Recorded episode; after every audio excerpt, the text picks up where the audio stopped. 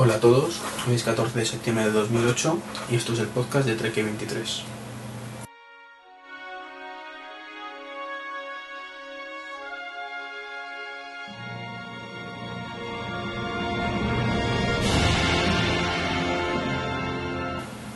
Mi nombre es Iván y estoy conocido en estos barrios de internet como Trek23, tanto en mundostartres.com como en mi blog personal, trek23.wordpress.com, que es el nombre de quien estoy haciendo este podcast, que es, yo sé de paso, mi primer podcast, es la primera vez que, que hago esta clase de cosas y bueno, esperemos que quede bien la cosa.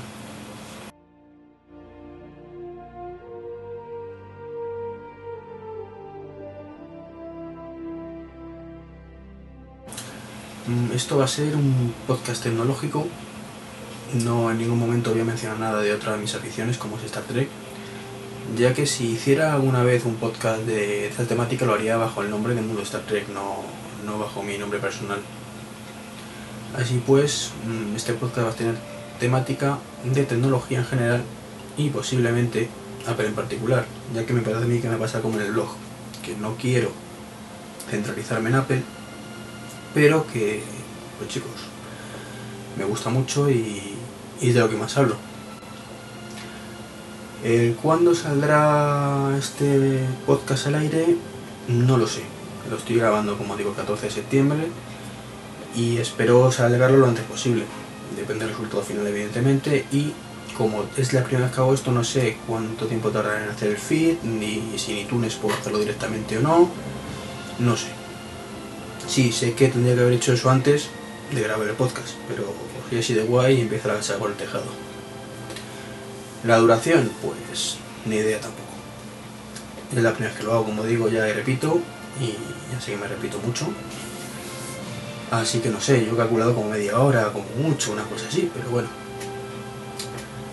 Y la periodicidad con la que espero que salga, pues depende mucho del resultado final, especialmente el grado de aceptación, etcétera, porque igual que mi blog lo hago pues por divertirme yo y, y decir lo que pienso en cada momento, yo creo que un podcast es algo mucho más abierto a terceras personas. Entonces, si no hay un público que esté interesado, pues es absurdo. Por mucho que me haga ilusión y mucho que, que ponga en mi parte, si no me gusta la gente, pues estoy perdiendo tiempo y, y no me gusta. Pero bueno, esperemos que al menos haya un par de personas que lo escuchen, con eso me conformo, no veis que no exijo demasiado. Y en ese caso la idea es sacarlo cada 15 días, como mucho un mes.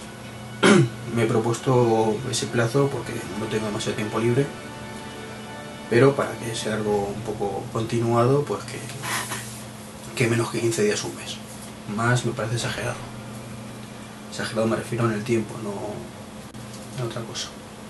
¿Y por qué hago este podcast? Y especialmente de tecnología, pues básicamente porque me encanta la tecnología, soy un geek que no veáis. Me encanta Apple, desde hace un año soy maquero a tope. Me encantan los podcasts, de hecho gracias a ellos me he hecho maquero. La verdad es que desde, desde que escucho podcast me- siempre me han gustado muchísimo y siempre he tenido la, esa cosilla de "¿Y si hiciera yo uno, pero bueno, mira, ya lo estoy probando a ver. Y luego otra cosa que, que es una tontería realmente, ¿no? Pero que me he dado cuenta que de los podcasts que escucho no hay nadie de Madrid. Es así. Yo soy de Madrid y digo, pues mira, no hay nadie en Madrid porque yo escucho puro Mac, que la gente que lo hace, Flavio y Fede, son de Estados Unidos. Tacito con sus videotutoriales es de Galicia. Yo escucho Magniacos, que son de Asturias. Todo es Agit de Málaga. SwapMap SL de Zaragoza. Y luego Pedro Andar con su 412, que no sé muy bien si lo seguirá haciendo alguna vez o no, lo tiempo cuando no.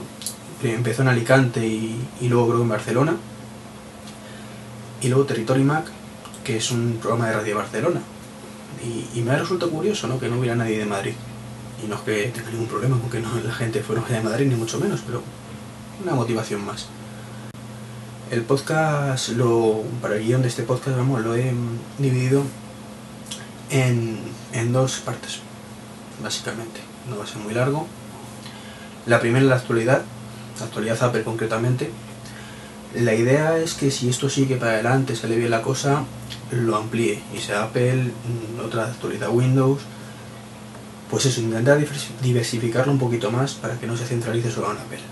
Pero hoy toca Apple, y más aún con, con la Keynote del pasado día 9, del martes, y el nuevo firmware de los iPhones y Touch y, derivados.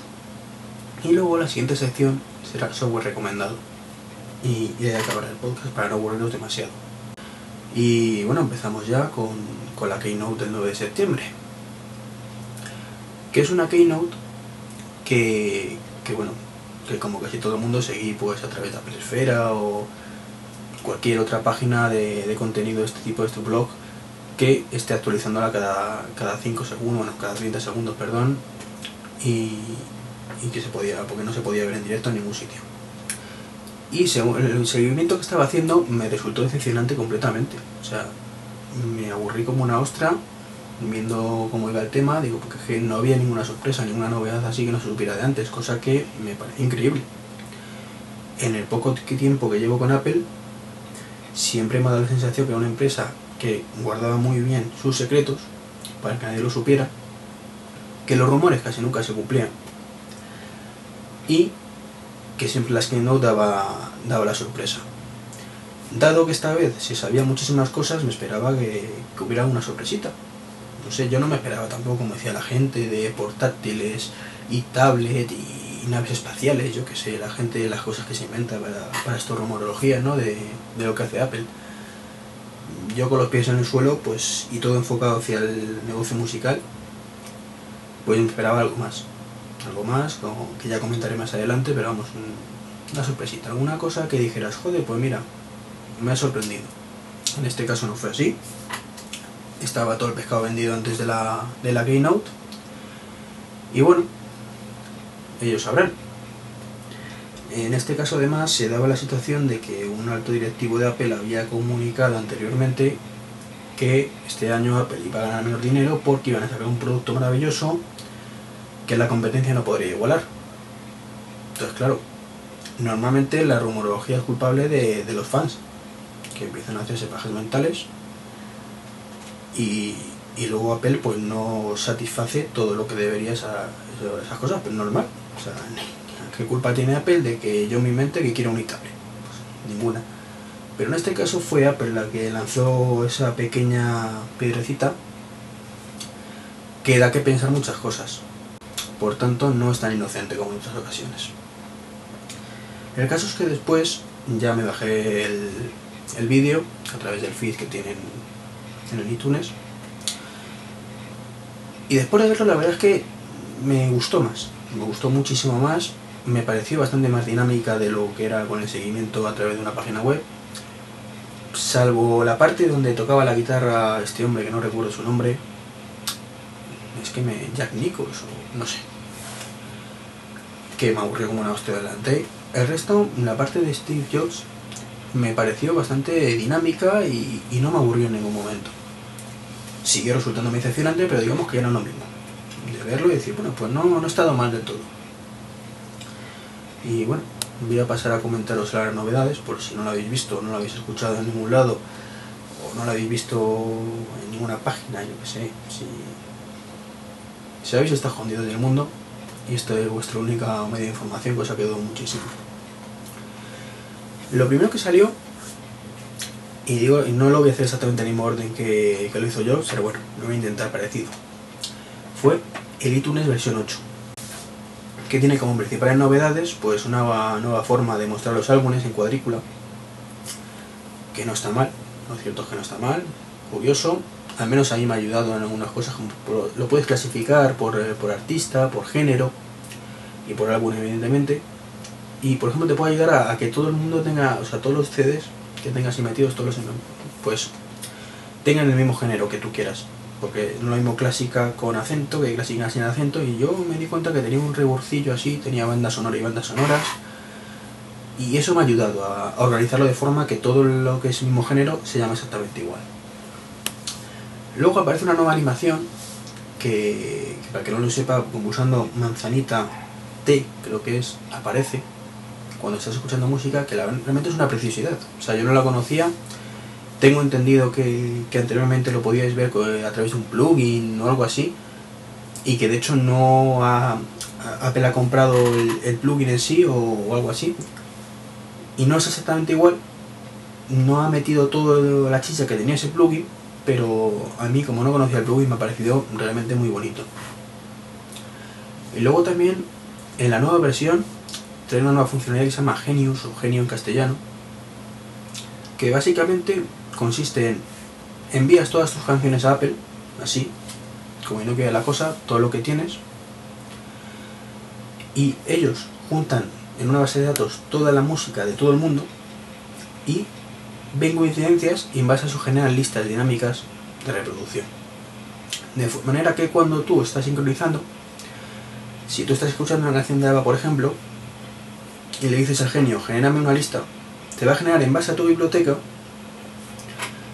una posible lista de reproducción que suene bien en unión con lo que tú has seleccionado, en este caso ABBA. Pues música más música de ABBA o artistas que cuya música se parezca a la de ABBA. No funciona mal la cosa mientras escuches cosas muy comunes. Yo he seleccionado una banda sonora que es lo que más escucho y me dice que, que vuelva a sincronizar, que ya veremos si con, con el tiempo ya me consigue hacer algo a mí. Pero bueno, la cosa no pinta mal. Eso mismo existía ya antes con, una, con Last FM, por lo que tengo entendido. Nunca lo utilicé, así que tampoco puedo valorarlo.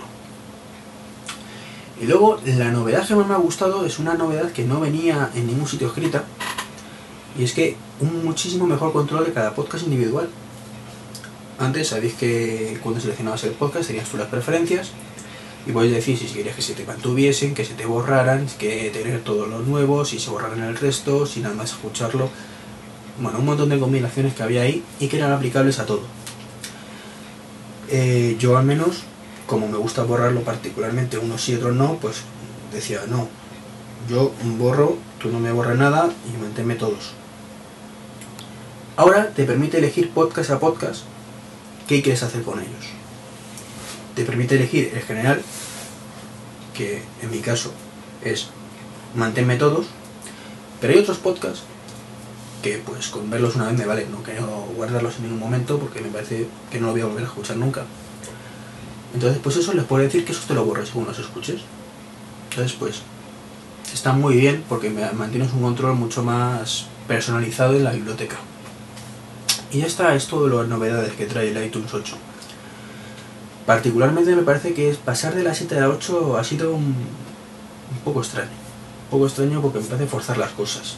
Para mí esta versión no es la versión 8, es la 7.5 o cualquiera que fuera el siguiente número al que hubiera anteriormente, que no recuerdo cuál era. Creo que las novedades no justifican un cambio de versión. Sinceramente, un cambio de versión creo que debe llevar algo más. Aún así no está mal y, estamos empezando en la 8.0. Queda mucha versión 8 por delante. Quién sabe, a lo mejor han sentado las bases por ahí dentro para meter más funcionalidades que irán apareciendo poco a poco y que sería imposible hacerlo en la versión 7. yo que sé, sincronización por wifi, que es una de las cosas que yo estaba bastante convencido, entre comillas, de que sacarían. Porque yo me esperaba que metieran wifi en toda la gama iPod y poder sincronizar a través del wifi, cosa que no ha sido así. Luego también han presentado un nuevo iPod Nano, que particularmente no me convence. No me convence la forma en absoluto. Yo estoy enamorado del iPod Nano de 3G, de la tercera, generación, el cuadradito. Y, es que de hecho lo compré cuando salió para regresar a mi novia por su forma. Porque la versión anterior no me gustaba demasiado. Tampoco la había visto mucho. Fue mi inicio en Apple, el, el iPod Nano tercera generación. y el anterior me convencía. Me parecía un lápiz un poco ancho. Eh, lo que sí me gusta del nuevo es la gama de colores. La gama de colores me parece estupendo, que además pueda seleccionar cualquier color con las dos capacidades, tanto 8 GB como 16. Y antes sabéis que, que eran 4 GB el plata y 8 de colores. Ahora no, ahora cualquier color tiene las dos capacidades, cosa que me parece muy acierto porque no es justo que tengas que pagar, no sé recuerdo si eran 30 o 40 euros más, porque quisieras el, colorcito verde en vez de plata cuando con 4 GB te valía. Respecto a las novedades que trae, aparte del cambio de forma que vuelve a la generación de al 2G, en este caso a la segunda generación, con una pantalla mm, de tercera generación como rotada, pues la novedad son el acelerómetro sobre todo, que permite, pues cuando lo giras, pues como en el efecto del iPhone, entras en el front row y con la ruedecita te mueves.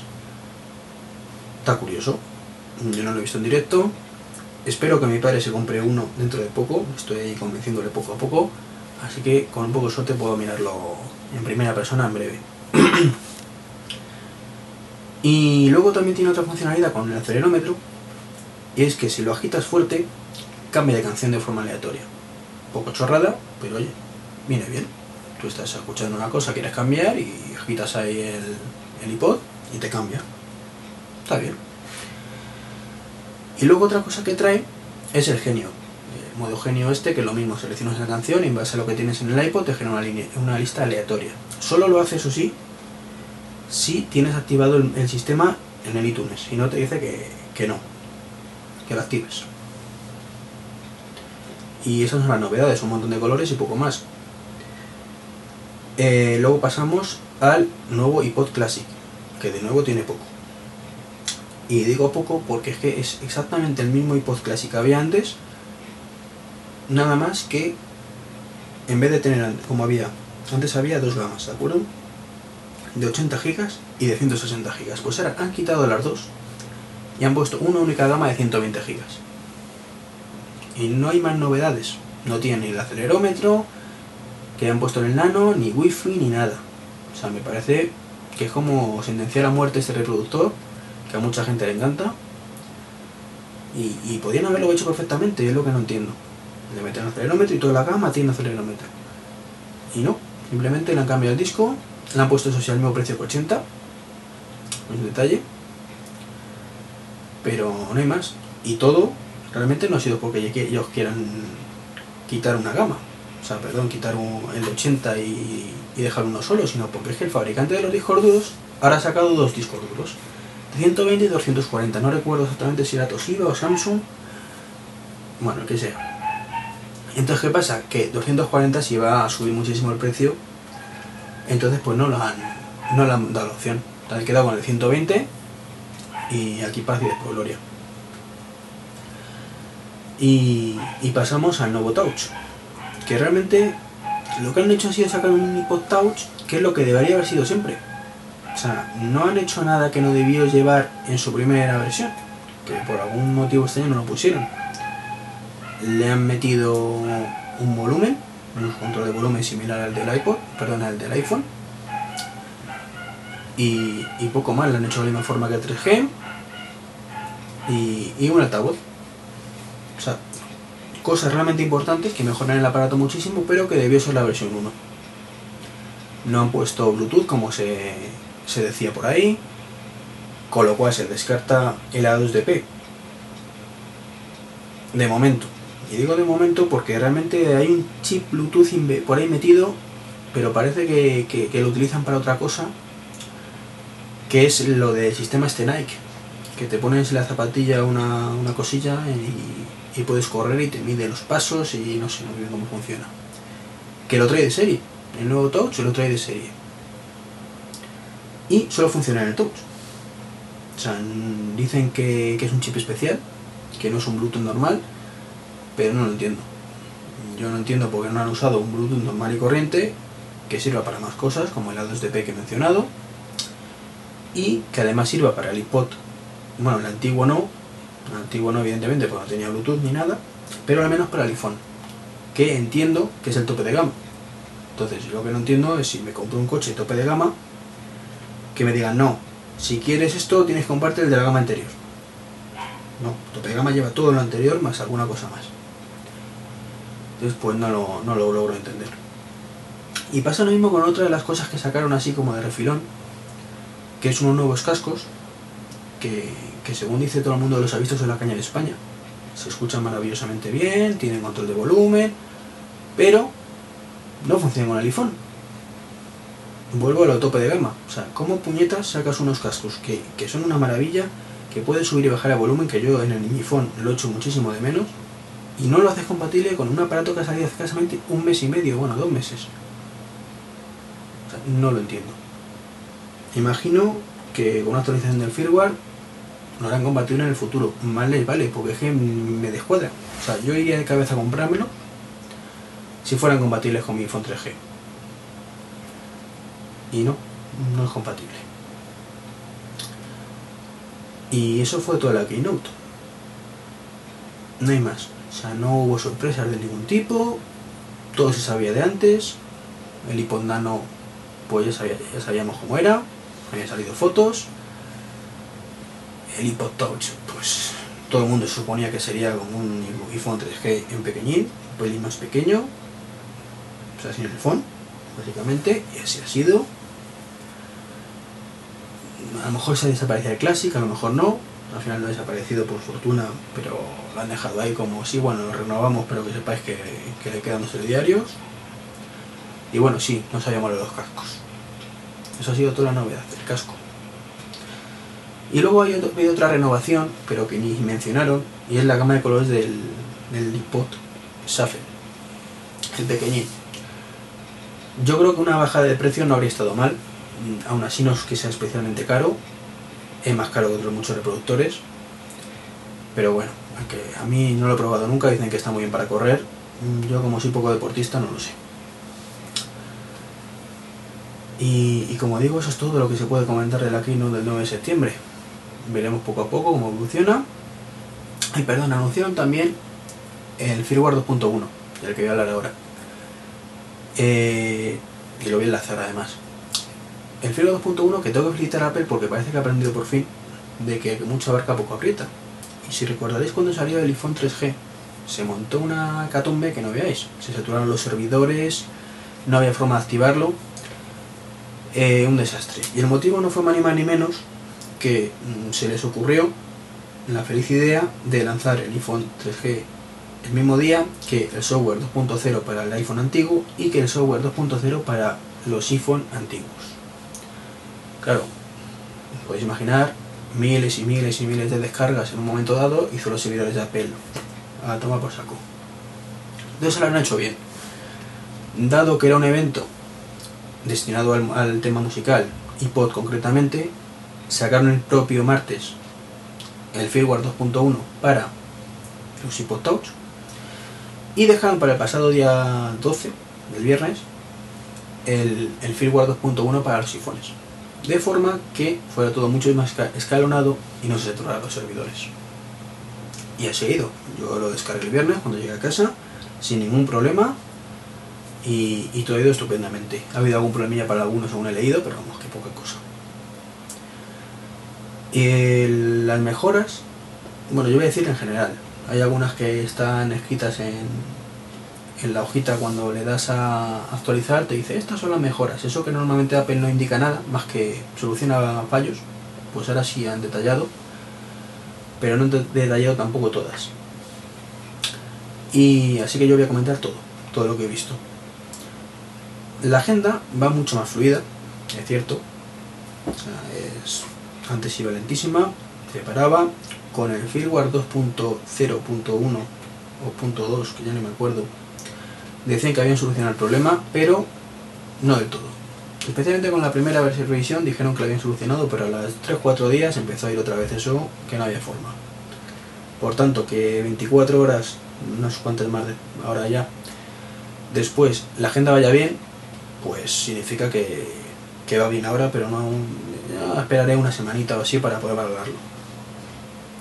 Por eso que digo, o sea, parecía que iba bien y, y volví a ir mal, con lo cual no me puedo fiar. Otra mejora que he notado ha sido el altavoz, el externo concretamente. Y, la verdad es que no sé si es un tema psicológico, de que le he algún lado, creo que ha, que ha mejorado, y a mí me parece que también, soy un pelín más alto. A lo mejor esto es todo de mi cabeza y se escucha igual.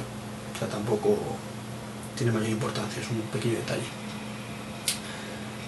Una de las cosas que han anunciado es que la, la parte iPod del, del iPhone y del iPod Touch es similar.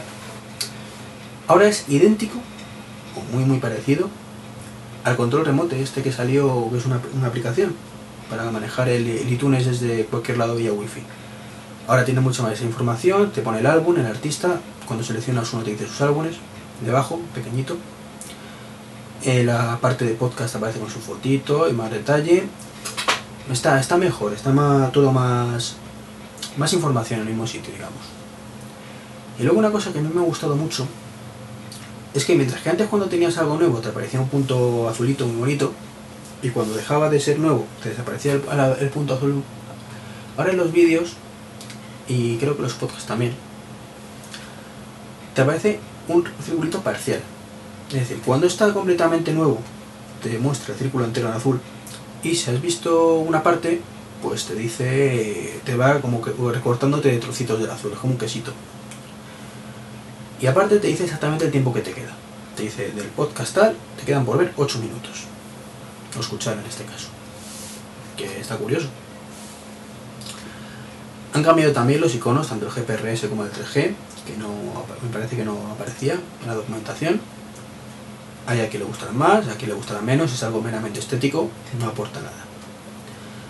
Dicen que han mejorado la señal, que ahora se pierden menos llamadas, yo tampoco perdí demasiadas, salvo en una zona concreta de Móstoles, que era donde vivo. Y no he vuelto a pasar por esa zona desde que tengo la nueva versión. Creo que mañana pasaré. También tiene que coincidir que pase y que esté llamando por teléfono. Así que no puedo valorarlo. No he tenido demasiados problemas de cortes de llamadas ni nada por el estilo, solo digo en zonas concretas. La batería supuestamente dura mucho más.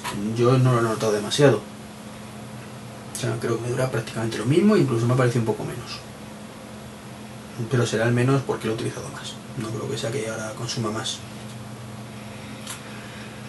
Y ahora la sincronización efectivamente, muchas felicidades, muchas gracias Apple, es muchísimo más rápida. Antes sabréis que ponéis, conectéis el teléfono y a móvil de asco. Me había veces que lo dejaba por la noche directamente haciendo el backup porque duraba horas y horas. Y no exagero. O sea, la media era como entre media y tres cuartos de hora, pero había veces que se le iba la pinza ya y, y, o la suspendía o la dejaba por la noche. Y digo, mira, ahí te quedas, mejor tener encendido y por lo menos mañana por la mañana estará la copia hecha, espero. Y como última novedad, pues el genio. Lo han, añadido también a, la 2.1. Una de las cosas que he echado de menos y que no entiendo por qué no lo han hecho es meterlo de la vibración o sea, perdón, la vibración, lo de agitar el iPod para que cambie de canción. Es una chorrada, como he dicho antes, pero tiene acelerómetro también, no entiendo por qué no lo han metido. Y una de las cosas que me ha venido una inspiración hoy es que, como no sé si lo he comentado antes, eh, hasta ahora siempre que ha habido una actualización de firmware para la gente de los iPod Touch, para el iPhone nunca han cobrado nada, pero para la gente del iPod Touch siempre han cobrado un precio simbólico por no sé qué ley de, de una zona concreta de Estados Unidos que aprovechan para cobrar a todo el mundo. Y esta vez ha sido gratis. Eh, las versiones previas, de o sea, las betas de este firmware, traían una funcionalidad que era la anunciada por Jobs en julio, cuando anunciaron el, el 3G, y era que a partir de septiembre las aplicaciones iban a tener posibilidad de utilizar una tecnología push de los servidores de Apple. Eso en las betas ha venido y de pronto en la última beta lo quitaron. Entonces, me da a mí, ojalá me equivoque, que es para poder cobrar gratis esta actualización a la gente de iPod Touch y luego meternos otra actualización dentro de unas semanas o un mes y cobrarla. Espero que no, que sea gratuito también para todo el mundo, pero me temo lo peor. Porque este firmware lo que es, salvo ese par de detallitos nuevos, es lo que siempre debió ser el firmware 2.0 ni más ni menos. Que funcione bien. Lo que había que funcionara bien. Cosa que no ocurría. Y menos mal que lo parece que lo han solucionado en relativamente poco tiempo. eso hay que acreditarles. Porque es un sistema operativo que lleva un año y pico en el mercado y sigue yendo muy mal. Todo sabéis cuál es, no hace falta que lo diga. ¿Y qué espero para las siguientes versiones? Pues muchas cosas, muchas cosas, porque es que como digo no han actualizado prácticamente nada. Lo que está claro es que la siguiente versión del firmware va a venir el push. O sea, está clarísimo. Esperemos que, insisto, que no sea de pago para la gente del iPod Touch. Esperemos que metan los MMS, que todo el mundo demanda, pero me da a mí que no lo van a hacer. Pero me da a mí que no lo van a hacer porque me da a mí que es una cabezonería de Apple. de que ha dicho que no hay MMS y que no hay MMS. Igual que he dicho que no hay radio y no me mete radio en un iPod en su puñetera vida. Es así, ellos lo fabrican y ellos deciden. Realmente puedo llegar a entenderlo. O sea, teniendo mail, ¿quién puñetas manda un MMS? Pero como no vivimos en un mundo imperfecto donde no todo el mundo tiene un iPod como el nuestro, un iPhone, pues hay veces que si quiere mandar una fotito a alguien que está en la playa, pues le mandas un MMS, porque el mail no le va a llegar hasta que no vuelva a su casa. El famoso copiar y pegar, que me parece que es vital para un correo. O sea, tú recibes un, mensaje, un SMS, y me parece algo vital poder copiar y pegar en un, un correo electrónico o cualquier otra cosa. Que eso, Apple dijo en su momento que estaban centrados en otras prioridades, lo puedo entender, me parece que es muy acertado esto que han hecho, de parar el carro, vamos a solucionar todo lo que tenemos que falla más, falla, lo arreglamos, funciona bien y ahora seguimos. Creo que ya no tienen excusa para no implementar el copiar y pegar. Y será una de las primeras cosas que hagan, espero. Con Apple nunca se sabe. Falta también que pongan el dichoso contador de, caracteres en los mensajes de texto. No lo entiendo, que no lo pongan. Vamos, no he escrito ningún mensaje de estos días, pero creo que no lo han puesto, lo habría leído en algún lado.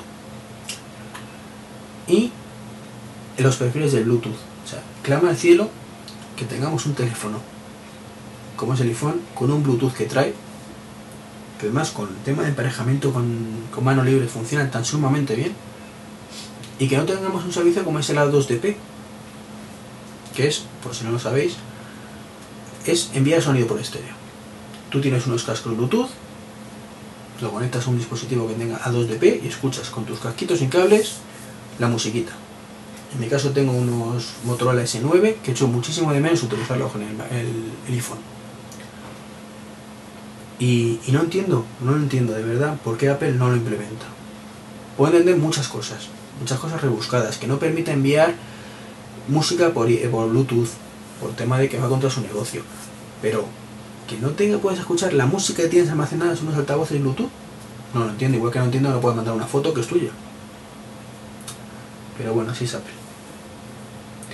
Otra cosa que espero que pongan, sincronización por wifi. Y por push. Espero que a largo plazo sea por wifi y por push. Eh, me explico, sincronización por wifi de la música. Yo estoy en mi habitación, digo sincronizar y automáticamente se conecta a través de la red wifi sincroniza la música. Tarda un poco más, evidentemente, en vez de hacerlo en 5 minutos, que lo hagan 10. Eh, creo que nadie se va a ocurrir hacer eso si tiene que sincronizar una librería entera. Pero si has añadido tres canciones, pues es cómodo hacerlo. O un podcast.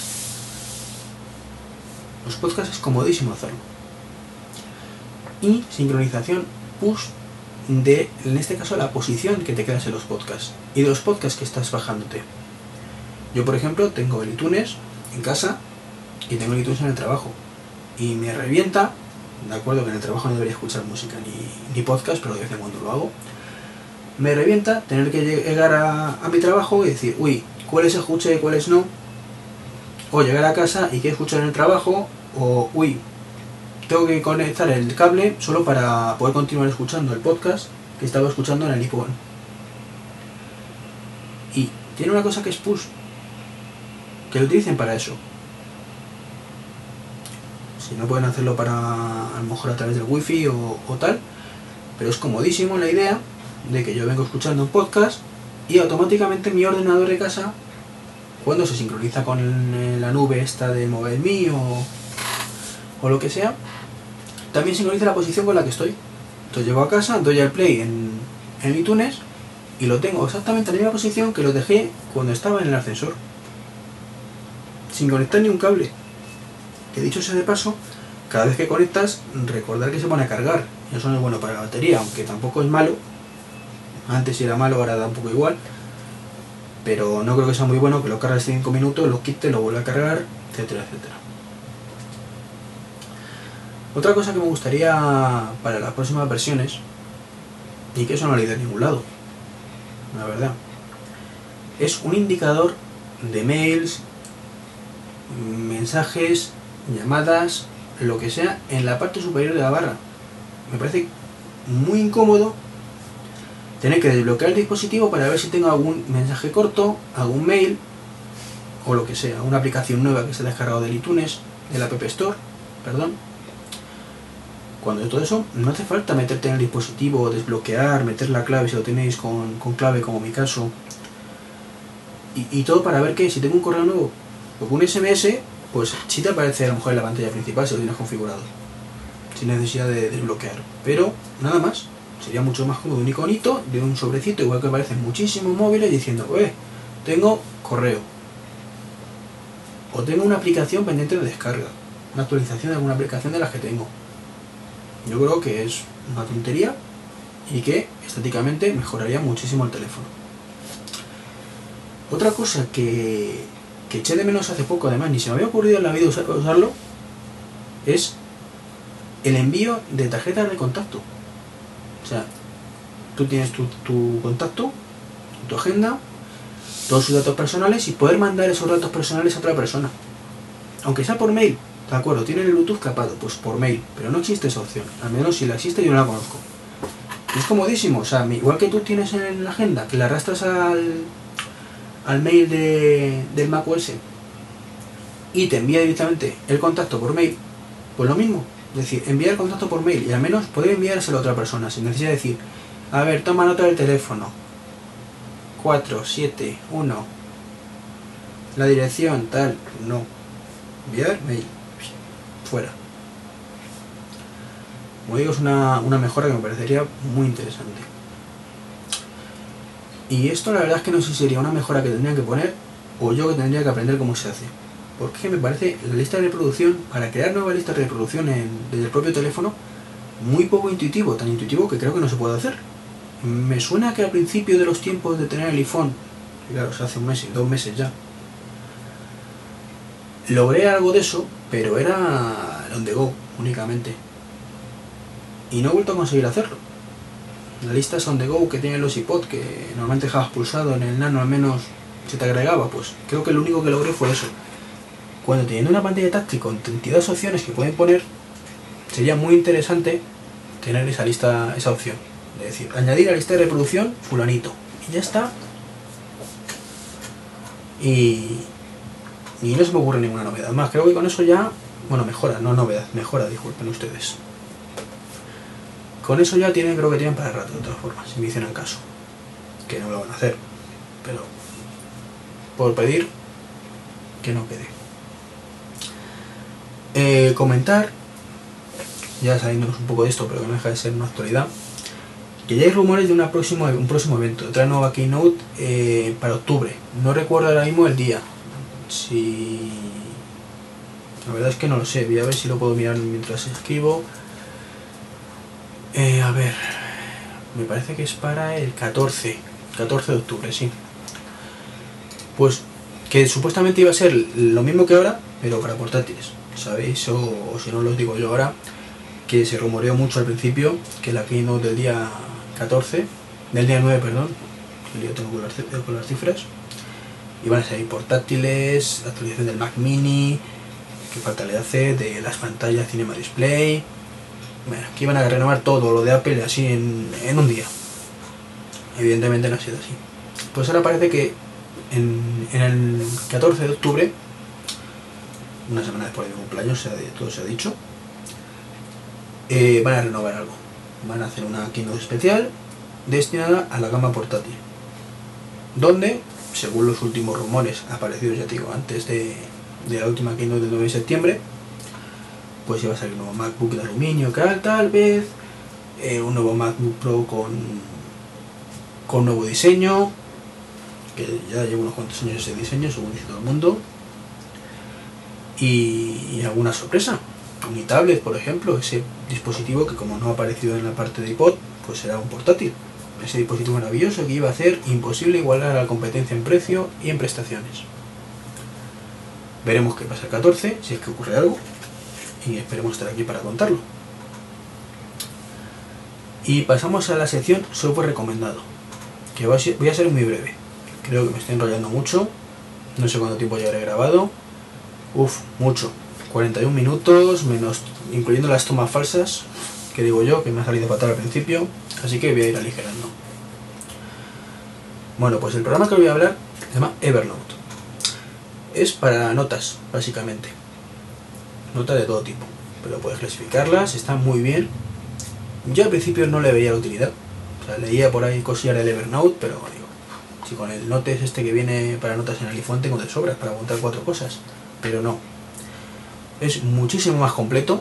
Te permite capturar páginas web, fotografías, en un momento de escribir cualquier idea que tengas lo puedes clasificar, diferentes tipos de, notas, lo puedes meter en libros, etiquetarlas, buscarlas luego en el ordenador con Spotlight, en el caso de los Mac, muchísimas cosas. La verdad es que es gratuito, es gratuito y es increíblemente versátil. Te permite escribir muchísimas cosas en muchísimos formatos, puedes poner incluso negrita, subrayado, cursiva, de hecho el guion de este podcast lo he hecho en el Evernote, Sí, lo, estoy, lo tengo delante ahora mismo. Otra cosa muy importante es que, bueno, aparte de ser gratuito, es multiplataforma. Tienes versiones tanto para Mac como para Windows. Linux no. No sé si en el futuro lo habrá. Pero bueno. Tiempo al tiempo. En cualquier caso, también tienes la posibilidad de sincronizarlo con la propia web. Con lo cual, desde cualquier otra plataforma que no tenga su propia aplicación, puede mirarlo a través de internet. Existe una versión para el iPhone y existe una versión para los dispositivos de Windows Mobile. No sé si para algún otro dispositivo también habrá. En cualquier caso, insisto, si tú puedes navegar por internet, tienes acceso a, la, página de Evernote, te logueas con tu usuario y ves tus notas. Y es que la versión tanto de Mac como de Windows es una sincronización. Tú tienes la aplicación en tu equipo y sincroniza con, la, con una nube, llamémosla, ahora que está de moda el término, y tú puedes consultarlo de cualquier lado. Sincronizas, te copias lo nuevo, envías lo nuevo que has escrito y ya lo tienes sincronizado. Luego lo puedes hacer desde cualquier otro equipo, evidentemente, desde una página web o desde, ya te digo, el iPhone o cualquier otro dispositivo sea Windows Mobile. Lo malo que veo del iPhone, y no sé si imagino también será los teléfonos de Windows Mobile también tendrán ese problema, es que realmente no sincroniza. Simplemente accede por debajo a la página web. Parece una aplicación, pero realmente cada vez que quieres mirar algo, se conecta a internet, te baja las notas y lo miras. Lo cual me parece fatal. Fatal porque no creo que haga falta tener conexión a internet para escribir una nota. Yo quiero escribir mis notas, sincronizarlas y si no tengo en ese momento internet, ¿por qué motivo? Porque estoy en el extranjero. Porque no tengo una ganas de, de que se sincronice por GPRS porque va lentísimo. Por lo que sea, yo tengo todas mis notitas y cuando quiera sincronizo. Bueno, cuando quiera o cuando el programa pueda. Pero que no tenga que esperarme 30 40 segundos a que se haya bajado todo el contenido desde internet. Cada vez que quiero escribir una nota o actualizarla. Y eso es todo lo que, lo que puedo decir de este programa. Que lo bajéis, la dirección es www.evernote.com si no me equivoco, pero vamos, que de todas formas lo, pondré en, luego en la, noticia de, del podcast cuando salga, que ya he dicho antes que no sabía cuándo sería, lo antes posible espero. Y, poco más. Daros las gracias a, todo el mundo que me escuche, si es que hay alguien. Espero que sí, hombre. Sería un poco un poco más fatal para mí eso que no hubiera nadie. No, un poco decepcionante, hombre, fatal, no, simplemente un poquito decepcionante. Eh, por supuesto, estoy deseando recibir cualquier tipo de comentario y sugerencia y críticas sobre todo críticas, me encantan las críticas, especialmente cuando son tanto positivas, pero las negativas también la, así discuto un poco. Y nada, podéis, podéis poneros en contacto conmigo a través de mi blog, treki23.wordpress.com, repito, o por mail, treki23.gmail.com o ivan-alexis.me.com. Y poco más, lo dicho, muchas gracias a todos y nos vemos en el siguiente podcast, espero.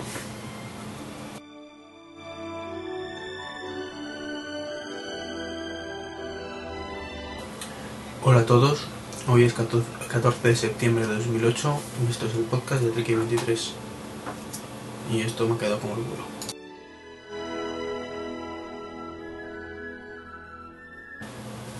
Hola a todos, bienvenidos a este podcast, el podcast de Treki 23 Hoy es día 14 de septiembre del año 2008 Mi nombre es Iván, que estoy conocido en estos barrios de internet como Trek23, tanto en mundostartrek.com, un portal de Star Trek que llevo con unos amiguetes, y mi blog personal trek23.wordpress.com, que es en realmente con quien estoy representando en este podcast, que dicho sea de paso, es mi primer podcast.